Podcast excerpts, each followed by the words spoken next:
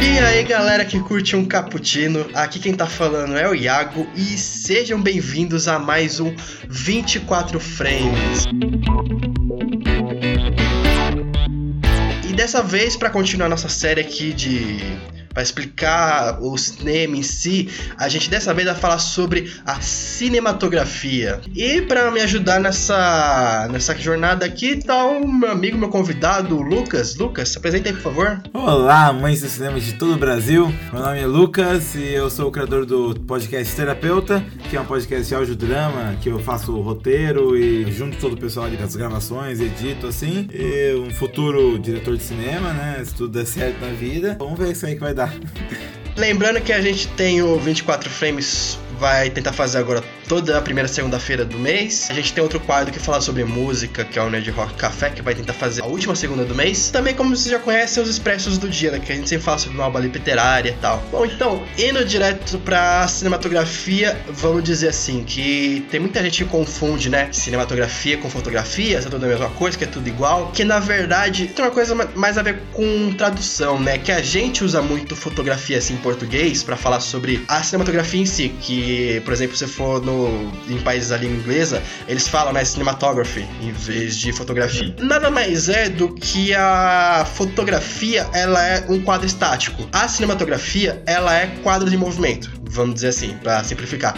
Então, o cinema, a câmera do cinema nada mais é do que ela captura vários quadros por segundo, que o comum, né, são 24 quadros por segundo, que é a movimentação que a gente tem no cinema. Então, uma câmera fotográfica tá ali pegando a movimentação do ator, tá tirando, tipo, várias fotos é, rapidamente, passando tudo aquilo em uma velocidade muito, muito avançada, entendeu? Por isso que dá a impressão de que o, o filme tá se movendo, porque são várias fotos, vários quadros por segundo se movimentando ao mesmo tempo. Mas então, a, a câmera fotográfica em si foi, né, inventada, ah, essa técnica de movimentação dos quadros foi inventada por irmãos Lumière na França. É uma questão até engraçada, né? Acho que você conhece, Lucas, aquela história do, do da primeira exibição de filme, que eles exibiram um, um trem em movimento, né? As pessoas saíram correndo do cinema, é, aí vem fotografia e tal. Aí você vê alguma coisa andando na sua frente, tipo assim, você acha que aquilo é real mesmo, né? Você não, você não tá esperando aquele negócio, cara.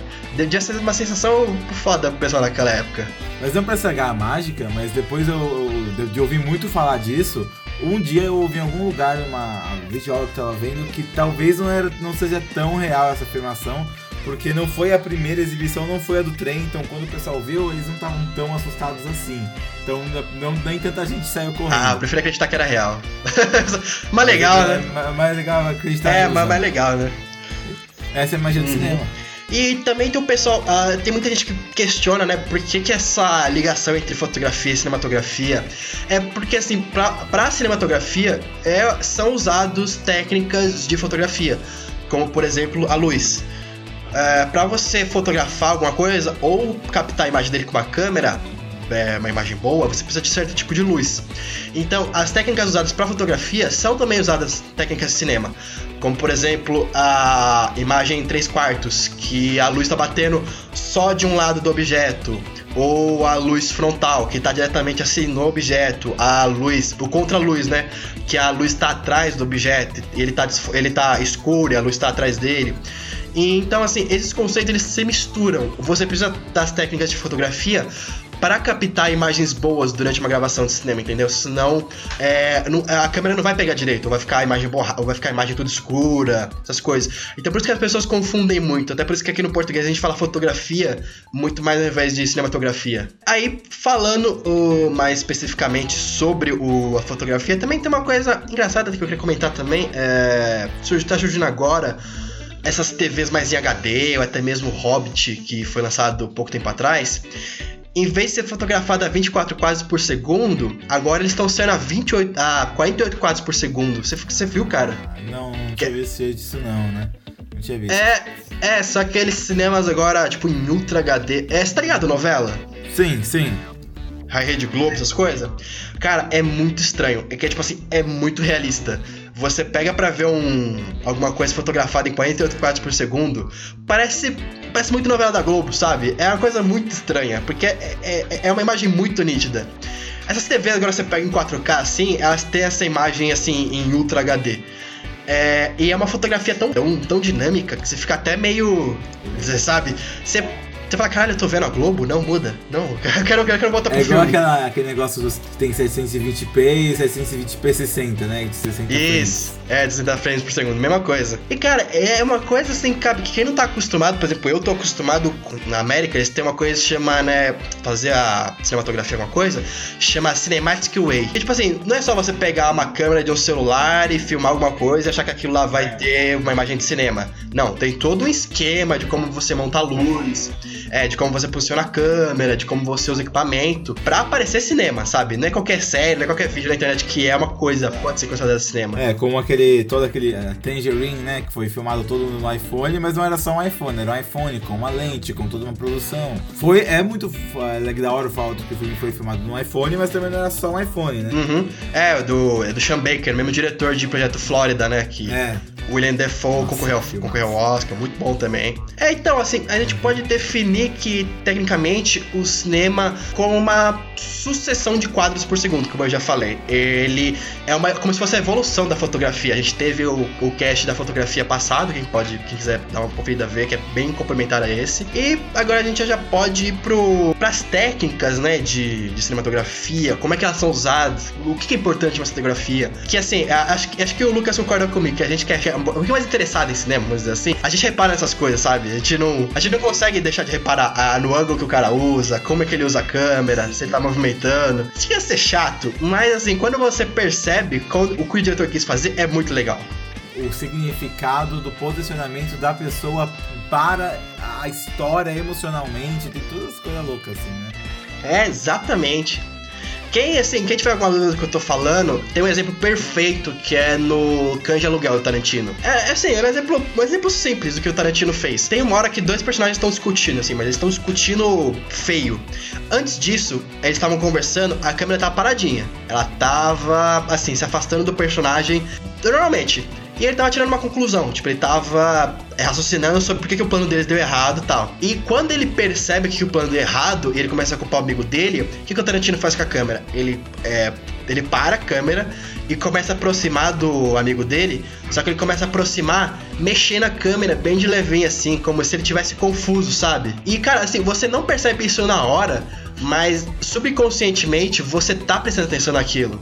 E quando você estuda, claro, você vê o que ele quis fazer com aquilo, é muito foda, porque faz todo sentido. É, quando o personagem tá numa questão emocional muito forte, ele tá com um pensamento a mil, a câmera se mexer também é como se fosse o personagem pensando, ou como se fosse o espectador confuso, entendeu? Não entendendo o que ele quer falar, não entendendo os sentimentos dele. Isso que é muito foda. Que é, eu não certeza se eu tô falando certo, mas é basicamente o que é o tal do mise-en-scène, né? Sim, também, também, que a mise-en-scène é tudo que tá em quadro. Então, assim, a câmera se mexer, o ator tá posicionado em tal lugar, ah, o cenário, tudo, tudo faz parte da mise-en-scène, cara. E, assim, uma coisa também muito importante que a gente pode já citar aqui são os enquadramentos. Que a noção de enquadramento é a mais importante dentro da cinematografia, porque enquadrar decide o que faz parte do filme em cada momento da sua realização.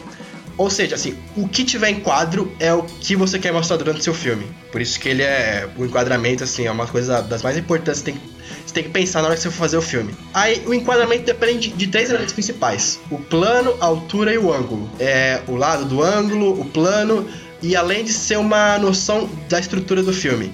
Ele também é o principal componente do enquadramento. É, basicamente poderíamos dizer que a escolha do plano é determinar qual distância entre a câmera e o objeto que está sendo filmado. É basicamente assim, onde o diretor vai pôr a câmera dele e o que ele quer mostrar com isso. É que a gente tem uns tipos de plano que é bom a gente explanar um pouquinho, só para dar um exemplo também para o pessoal entender como é que funciona. Tem o plano aberto, né, que é o long shot, que a câmera está é, a uma distância do objeto de modo que ele ocupa uma pequena parte do cenário. É um plano ambiente, vamos dizer assim, você quer mostrar onde o personagem tá.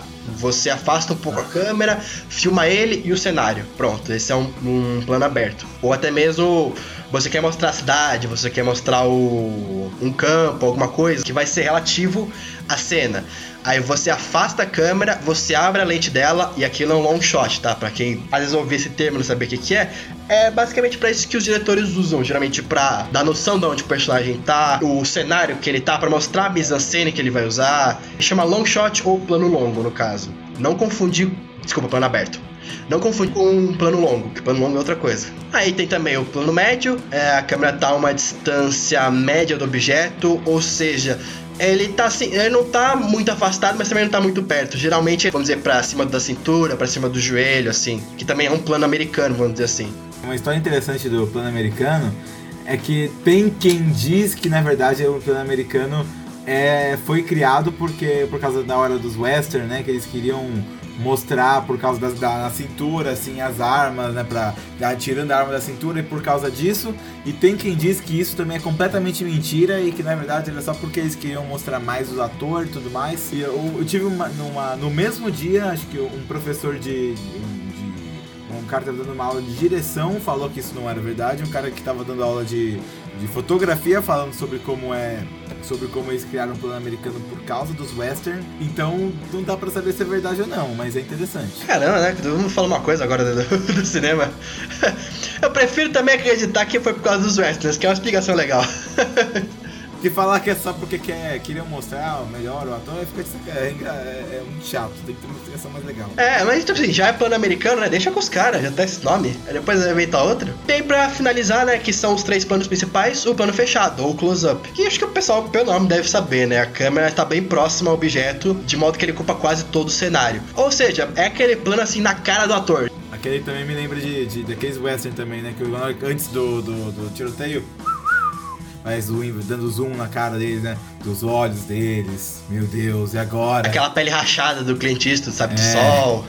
Suando. Dó, cara. Sempre quis dar uma loção pra ele, né? porque só vai ser foda pra gravar. É, então, esses são os três planos é, principais. Depois a gente vai entrar nos mais detalhados, mas sempre que você ouvir ou ver algum filme agora, você pode lembrar deles, que é um plano aberto ou um low shot, que é aquele plano onde você vai ver mais do cenário e do ator, o medium, o plano médio, medium shot, que vai estar tá mais só o ator para realçar mais o ator e o plano fechado ou close-up, que você vai ver bem a expressão dele, que é para quando geralmente o diretor que, é, exige mais alguma atuação, ou quer passar algum sentimento, ou precisa do, do ator ali fazendo as feições dele, aí ele dá um close-up na cena. E não necessariamente no ator, né? Ele pode dar um close-up em alguma outra coisa, seja no objeto, alguma coisa. Aí tem também os planos mais detalhados, por exemplo, um plano geral, que é com um ângulo de visual bem aberto. A câmera revela o cenário, sua frente, a figura humana, e ocupa assim pouca coisa da tela. Esse o plano geral ele geralmente é usado naqueles establishing shots, você já viu? Que é quando a câmera tá, por exemplo, sobrevoando uma cidade, ou ela tá passando que parece cena de helicóptero, que tá por cima vendo tudo. O geralzão é aquele plano que você vai ver tudo na cena, sabe? Não tem nada escapando do seu plano de visão. Seja o personagem andando num deserto, ali ele no meio do mar. Um plano que é muito bom para especificar esse é, por exemplo, o Náufrago, que tá o Tom Hanks ali, ele tá sozinho na, lá na ilha, né, com o Wilson. Tá, tem uma hora que tá pensando sobre a vida, aí o Zemeckis afasta a câmera e, tipo assim, ele mostra realmente o, Tom, o Tom Hanks minúsculo ali e a ilha toda que ele tá sozinho. É, aquela solidão toda, imensidão que ele tá. Isso é como se fosse um plano geral, que você pode ver praticamente tudo e o ator fica reduzido a uma, um pontinho só no meio da cena. Se eu não me engano, tinha um outro nome também, agora pro plano geral que eu esqueci agora, mas que era do de que de você que falava sobre usando o plano geral para você reconhecer o espaço do personagem, para você né, transformar esse espaço quase num personagem, para você reconhecer e pra, pra aí você colocar o personagem lá nele, né? Tinha um outro, uma outra palavra, agora esqueci o nome. Exemplo engraçado, é, acho que eu vou dar de como não usar um plano geral. Você chegou a ver aquele filme novo, é, novo não, passou no passado, né? Do Snowman, Boneco de Neve? Não, mas também não planeja pelo que eu ouvi dele. É, com o Michael Fassbender e tal. Cara, não vejo, o filme é horrível. Mas tem uma cena muito engraçada que é do final. Gente, eu vou dar spoiler porque esse filme é muito ruim, tá? Então não precisam ver. Mas é engraçado que o Michael Fassbender, no final, ele tá perseguindo o assassino. Ele é o policial, né? Ele tá perseguindo o assassino. é tipo assim, que ele chega uma hora, é uma puta neve assim, né? Aí ele chega num campo que só tem neve. E, e tipo assim, só tá o Michael Fassbender na cena pequenininho ali, o campo inteiro ali de neve. E ele começa a gritar, falar pro cara: Onde você tá? Não sei o que, eu vou te perseguir até não sei aonde, não sei aonde, não sei o que. Aí a câmera vira pro lado e tá o cara ali na frente dele. Sabe, o diretor quis esconder o ator só com a câmera, sendo que ele tava no mesmo uh, no mesmo cenário que o Michael Fassbender tava. E tipo, foi muito feio aquilo lá, que dava pra. Ele não precisava ter gritado, o cara tava na, quase na frente dele, só ele ter andado mais por ele encontrava o cara. Sabe, isso foi um um péssimo uso de plano geral, quem quiser saber um, plano, um uso ruim. Agora, passando pro próximo, a gente tem um plano conjunto, né? Um, com um ângulo de visual aberto, a câmera revela uma parte significativa do cenário à sua frente. É, e a figura humana ocupa um espaço relativamente maior na tela. É possível reconhecer o rosto das pessoas próximas à, à câmera, é aquele plano, o plano acho que o plano normal, mais normal que a gente conhece, da pessoa, a gente consegue ver toda a pessoa, consegue ver a refeição dela, o cenário, pessoas andando em volta dela. O plano médio, que a gente já falando do plano médio, o, aí, o, estamos falando do plano americano, que quem, quem, quiser saber mais sobre o plano americano, é um plano que vem da, do joelho do personagem para cima. E ele era muito usado em western, né? Por causa dos duelos, como até já falou, que era para pegar o ângulo da arma, dele sacando um monte de coisa. É um.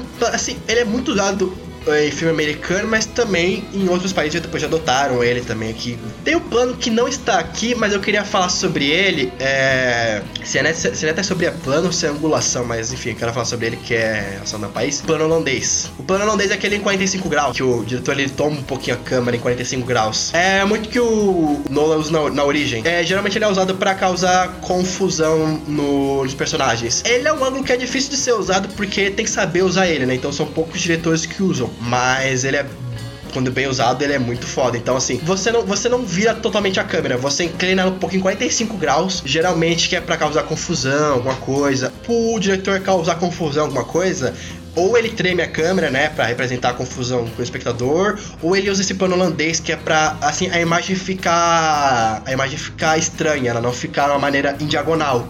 Você não tá acostumado com uma imagem diagonal, isso causa confusão no público. É, o James Cameron, por exemplo, usou isso no Titanic, né, que é por quando as pessoas estavam é, afundando o navio, tal, tava se mexendo ali. Aí ele virava bastante a câmera para causar aquela, aquela sensação de puta, tá afundando, ferrou, vai morrer todo mundo, sabe? É bacana citar, eu até esqueci de pôr na pauta, mas eu lembrei agora dele, também que eu lembrei. E a gente tem agora o meio primeiro plano, que a figura humana é enquadrada da cintura para cima, mas ele é um dos planos principais, então é bom citar ele. O primeiro plano, que é o close-up, como a gente já falou, que dá aquele close bem na cara da Toro, no objeto. E a gente tem agora o primeiríssimo plano. Ele é mais usado quando, por exemplo, o diretor quer pegar alguma feição do personagem que vai ser importante ou algum objeto muito pequeno que vai fazer a diferença na hora do plot. Mas tem outro plano que é mais ainda, que é o plano detalhe. Que, tipo assim, se o é, o primeiríssimo plano já é um detalhe absurdo, o plano detalhe, ele dá tipo no olho do personagem, sabe? Tipo, ele quer mostrar a unha do personagem, ele dá aquele zoom do caramba na unha do personagem. Ah, o olho do cara tá tremendo, aí você dá aquele zoom do caramba no olho do cara. É, um exemplo desses planos, por exemplo, é o que o Harrison Ford faz no, no Blade Runner, que ele tem que entrevistar os replicantes, né, para saber se eles são eles são replicantes ou humanos, e não dá para você fazer teste de DNA nem nada, você tem que fazer um teste VoIP-Conf. E você vê através da íris deles, né? Então ele dá aquele zoom pra caramba na câmera, no detalhe pra saber se são replicantes ou não. E, cara, esses basicamente são os planos mais importantes, né? Que a gente tem no, no cinema, no filme, assim, que. E depende muito do diretor que quer usar, depende muito como ele quer usar. É, ô Lucas, nunca te perguntei, né? Mas você tem ó, algum plano assim que você mais gosta quando o diretor usa, alguma coisa que você acha ele mais diferente? Uma coisa que eu posso falar de interessante, em vez de falar meu favorito, que é uma coisa interessante é que esses são uh, planos, todas as coisas que nós estamos acostumados porque elas estão no cinema há muito tempo. Então, é, então por exemplo, muitas vezes é, tem algumas coisas que usam até para humor o fato de nós já, por ser uma coisa clássica do cinema, a gente já reconhece. Por exemplo, quando mostra um, um plano detalhe de um relógio a gente fala, o cara fala, meu Deus do céu, estamos atrasados, e olha pro pulso dele, e aí tem um plano detalhe do relógio do pulso dele. Na época, antigamente, quando acontecia isso, as pessoas ficavam super perdidas e falavam, que isso? De onde veio esse relógio gigante? Meu Deus, como acharam um relógio gigante para poder fazer isso? Mas hoje em dia você, você olha isso e você fala. Tem, falam muito que antigamente as pessoas ficavam super confusas. Tinha que ter gente explicando, não, olha, isso é um relógio que dava no pulso. Hoje em dia, né, já está acostumado, a gente fala, ó, isso aqui o relógio está no pulso dele, não é um relógio gigante, a gente sabe disso. E muitas vezes isso é usado até mesmo para humor, em algumas coisas que tem um humor mais físico, que mostra, por exemplo, é, acho que na, na, na, série do Como que a Polícia Vem Aí, ele tem uma parte que está num plano que mostra é, num foco assim a janela, da, a mulher na janela, assim, então você acha que ela está simplesmente na casa dela na janela, e quando tira assim o, o zoom, você vê que na verdade já está andando com uma janela no, na mão. Então, muita coisa, muita gente faz assim com comédia, é interessante isso. Puta, que bacana, cara. É, e, e tem muita gente que pergunta às vezes, ah, por que ficar reparando nisso, alguma coisa? É bagulho chato, não precisa ficar reparando plano, só assistir o filme. Porque o, quando o, você tem essas técnicas de, de planos que o diretor é, combina com o diretor de fotografia dele. Ah, isso a gente não falou, né? Mas quem cuida de tudo isso, né? De planos, essas coisas. É o diretor também, mas quem faz para ele é o diretor de fotografia, que ele tá sempre ali na câmera, mexendo no ângulo, na luz, é, na altura da câmera, etc. E aí que tem essa, entre essa, essa parceria tão forte entre o diretor e o diretor de fotografia, né? Que é o fato de que o diretor de fotografia, que ele tá muito querendo ver a fotografia, a beleza e tudo mais, né? E o diretor mais relacionado com a história tudo mais, né? E os dois juntos tentando ver, por exemplo, um é, caso que já contaram, que foram filmar numa um lugar muito belo, assim, que tinha uma cachoeira maravilhosa, incrível lá atrás, lá. Aí o diretor de fotografia falou, cara, vamos pegar um plano maior aqui, né? Um, um plano geral, um plano conjunto, coisa assim para pegar melhor o fundo. E o diretor falou não, porque ah, não, falou, olha, seria muito legal, mas como essa cena ele foi abandonado por não sei quem, tá muito triste demais, vamos fazer um, vamos fazer um, um, um, um primeiro plano, um plano americano, uma coisa mais próxima dele, assim, porque ele tá bem chateado, mas lá para dar uma coisa mais próxima dele, para aproximar a audiência dele. Então você vê que tem essa toda uma tentando encaixar balancear né, a, be a beleza, estética e tudo mais e, e a fotografia dentro do storytelling, assim. Então tem que balancear esses dois. Inclusive tem uma história bem engraçada. O George Lucas, é, é, ele tava passando por um perrengue fazendo o primeiro Star Wars, né? E, tipo assim, ele brigou com muita gente do, do da, da, equipe dele. E brigou principalmente com o diretor de fotografia. Aí, uh, chegou na hora de gravar na, na primeira cena, quando a Princesa Leia é capturada pela nave do Darth Vader, que é a nave do Império o George Lucas falou assim: então, eu quero essa nave bem escura, bem do mal, umas cores pouco saturadas, pra aparecer, né, os vilões, pra, eles, pra dar uma sensação de medo nas pessoas tal. Só que daí ele foi brigando com o diretor dele de fotografia durante as, as gravações. Aí o cara pegou e ele colocou uma puta luz chapada no, no, na nave do Império e colocou branquinha, cara, pra caramba a luz. Então você olha, a nave do Império ela não é nem um pouco suja, nem um pouco escura nem nada. Parece que você passar o dedo ali, não tem um, não tem um dedo de sujeira. O Jorge Lucas não mandou ele fazer aquilo lá. Então, como eu tava estourando o tempo pra gravar, ele deixou e gravou assim mesmo, sabe? Só que ele ficou puto com isso, cara. Ele fez totalmente o oposto que o Jorge Lucas queria na, na cena.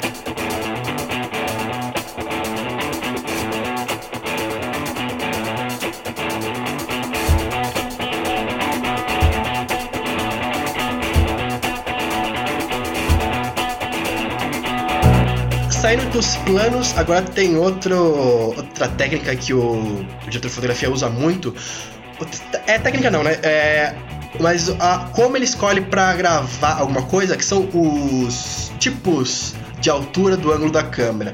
Como assim? É, se a câmera tá em cima, tá embaixo, tá ela no alto por uma dolly, por exemplo, dolly não Guaraná, tá, gente, pelo amor de Deus. É. Dolly é equipamento que eles usam para prender a câmera e fazer ela se movimentar assim. Então, uh, e também isso também influencia na hora de filmagem, né? Se o diretor ele escolhe, o diretor e o diretor de fotografia escolhem em que altura tá a câmera, porque isso também tem uma certa representatividade. Por exemplo, você tem a altura normal, seria a altura nos olhos do protagonista, ou na altura dos olhos do público. Por exemplo, se você tá vendo uma câmera, é, você tá vendo uma câmera não, você tá fazendo um, filme ali e tem um personagem falando com você alguma coisa, você deixar a câmera na altura do olho da pessoa é muito importante para é, você é, reafirmar o cara a cara, sabe? O cara tá falando pra você, ele tá dando discurso ali pra câmera. Então é bom você, por exemplo, deixar a câmera baixinha ou a câmera lá no alto, porque isso não vai dar o mesmo efeito. Então tem que ser aquela câmera olho no olho. Outro exemplo de altura da câmera é o plonger, que é uma palavra francesa que significa mergulho, que é quando a câmera tá no alto e ela filma o protagonista de baixo. Um, não confundir assim com um zenital. O zenital é tipo aquele 90 graus para baixo. O plonger você põe a câmera um pouquinho para cima, como se eu tivesse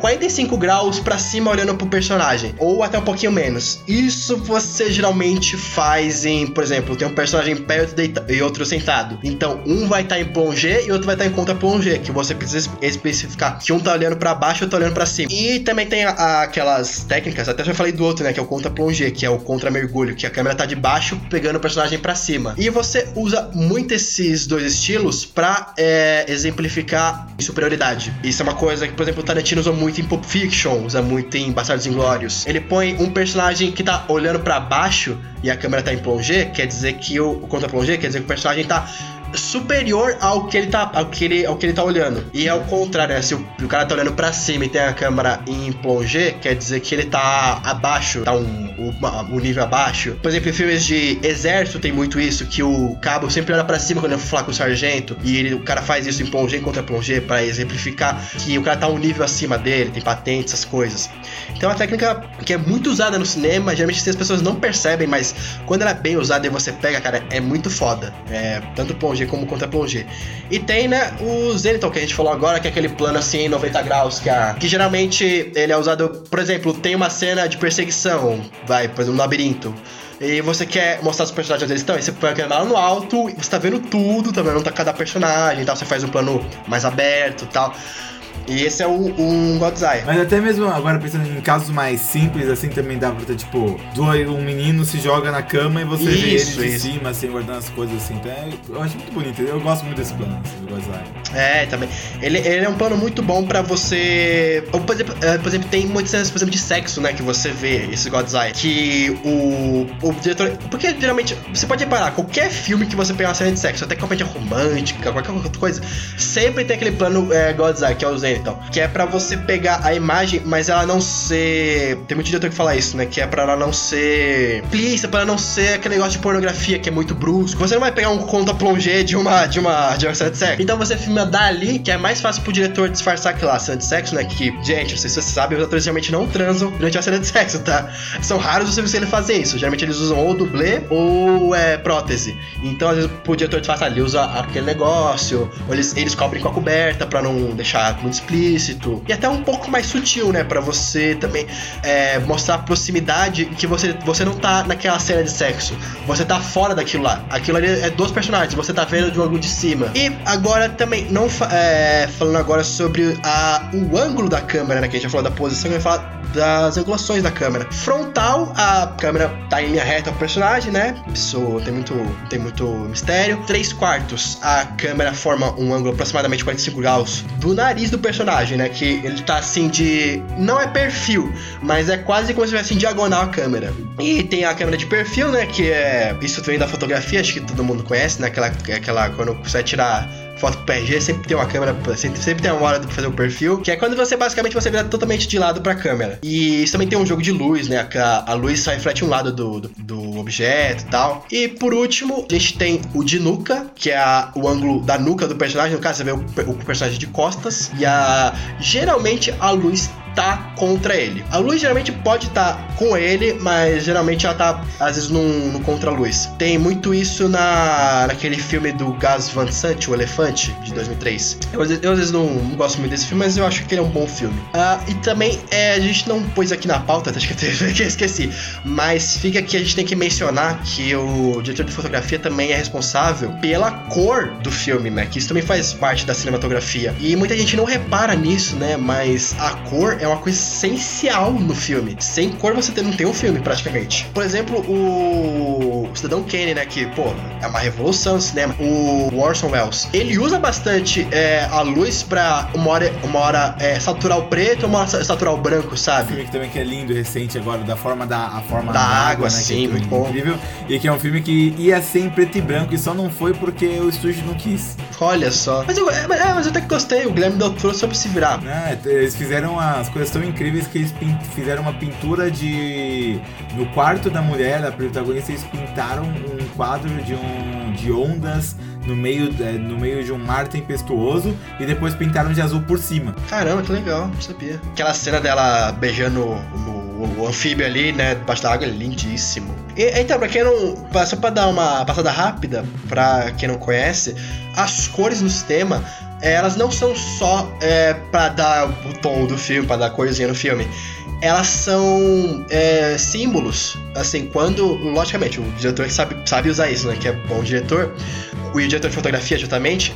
quando você põe uma cor no filme, ela significa alguma coisa, sabe? Ela não tá ali à toa. Você tem vários significados para cores. Isso não é nem na, no cinema em si, isso é até psicologia, isso é, psicólogo.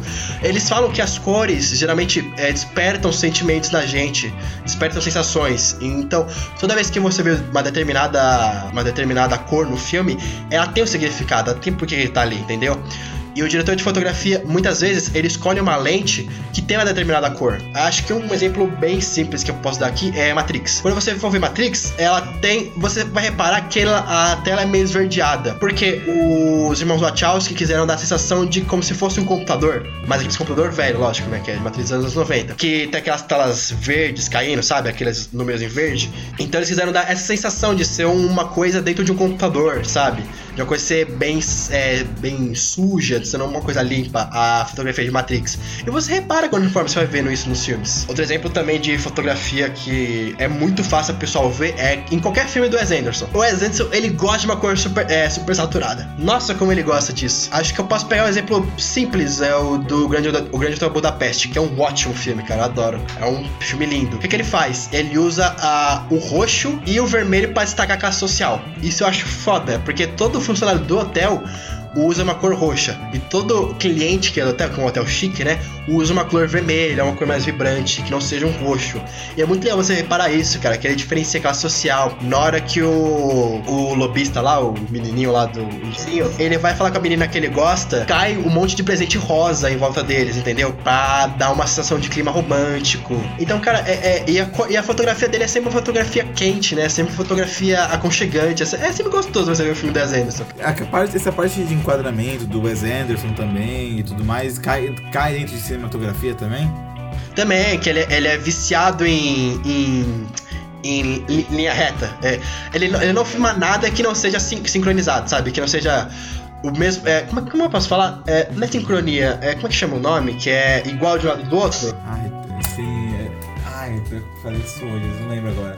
Mas eu lembro que quando eu estudei, eu comecei a ver isso, assim, no, no, quando eu fiz um curso de cinema, é, ele sempre falava sobre aquele negócio todo do da grade, né? Que você que a grade tem esses quatro pontos que são os pontos de mais foco do olho humano e por isso que normalmente você usa, você coloca o, o personagem mais ou menos o que você quer dar foco nesses quatro pontos. Falou desse estilo de filmagem e falou de um outro estilo de filmagem que basicamente a definição era Wes Anderson, o estilo Wes Anderson, que é dele. Muito bom. É, cara, que ele começou com essa neura, né, de. de ah, era sincronia. Eu ainda vou lembrar o nome, gente, me desculpem, mas. É tipo assim, quando você for ver o filme do exemplo, tá sempre perfeito, parece até um toque. Não tem. É simétrico isso, tá sempre simétrico. Você, você, você para qualquer frame do filme do Anderson, você traça uma linha no meio, o direito e o esquerdo tá simétrico. Não tem um lado sobrando, sabe? Tá sempre simétrico. E também é legal a gente citar aqui, acho que é a regra dos nove quadros. É, a regra dos nove quadros é basicamente assim: qualquer cena de. qualquer frame de filme, você pausa e você faz como se fosse um jogo da velha. Você corte nove quadros. Esses nove quadros, é, geralmente o, o diretor e diretor de fotografia vão tentar colocar o ator ou o objeto não em todo o quadro, eles vão tentar colocar ele em uma porção só dele, que são os quatro quadros principais, né? Que é onde o olho humano se acostuma mais a enxergar, assim, ele é mais confortável para você ver um filme. Aquela gradezinha famosa que tem câmeras, até numa câmera do próprio celular tem, às vezes aquela gradezinha, né? Que é o negócio de nove quadros. A sequência de Fibonacci, né? Que quando você é, você enquadra bem o, o objeto da, que você quer filmar, ele fica mais. É, posso dizer, ele fica mais suave, ele fica mais legal de você ver, fica tranquilo. Por isso que às vezes o pessoal tem algo, alguma, algo assim. primeira vez que eu vi o filme desenho, eu fiquei assim também. Porque como era tão simétrico e não tinha essa regra dos nove quadros, eu ficava assim, ai meu Deus, cara, que, que, que gostoso, sabe? É que eu sou muito. Eu, sou, eu tenho muito de toque com simetria. Tem mais uma coisa da matemática, assim, no cinema, né? Porque você. Eu tava inclusive vendo isso na, em aula hoje de matemática, sobre o. o sobre essa assimetria, esse quadrado que dividido pelo quadrado, dividido pelo quadrado, que faz essa espiral que leva a um dos quatro, quatro pontos do, do, do. quatro pontos da grade do que é usado no cinema. Não, pô, é muito legal você estudar sobre isso, cara. E quando você vê isso no cinema e você pega essa, essas técnicas que eles usam, é muito foda. Uh, uma coisa também aqui que vale citar antes de a gente finalizar, que eu quase esqueci de falar, que é uma técnica que o Kubrick popularizou muito, né? Que é o ponto focal da ação. Que é, vamos dizer assim, o enquadramento no objeto tá no centro da, da, da cena. Ah, vamos dizer assim, você tem essa regra dos nove quadros, você tem essa simetria dos 200, você tem vários tipos de, de, de enquadramento. O Kubrick, o que ele fazia? Ele colocava sempre o objeto no centro, bem na ponta, bem ali no meio, no meio da cena, e filmava a, a com todos os ângulos apontando para aquela para aquele objeto. Vamos dizer assim, ele tá bem no meio, bem na meiota ali de todo o quadro. Ele sempre filmava assim, todo praticamente quase todo filme dele tem isso, mais os a partir de 2001, né, que tem mais isso, dá para você ver melhor. E então assim, e no Iluminado, cara, você pega o Iluminado, tem vários disso. É, você vê o ele até, ele até parece, é, vamos dizer assim, o exemplo parece até que copia um pouco Kubrick, né?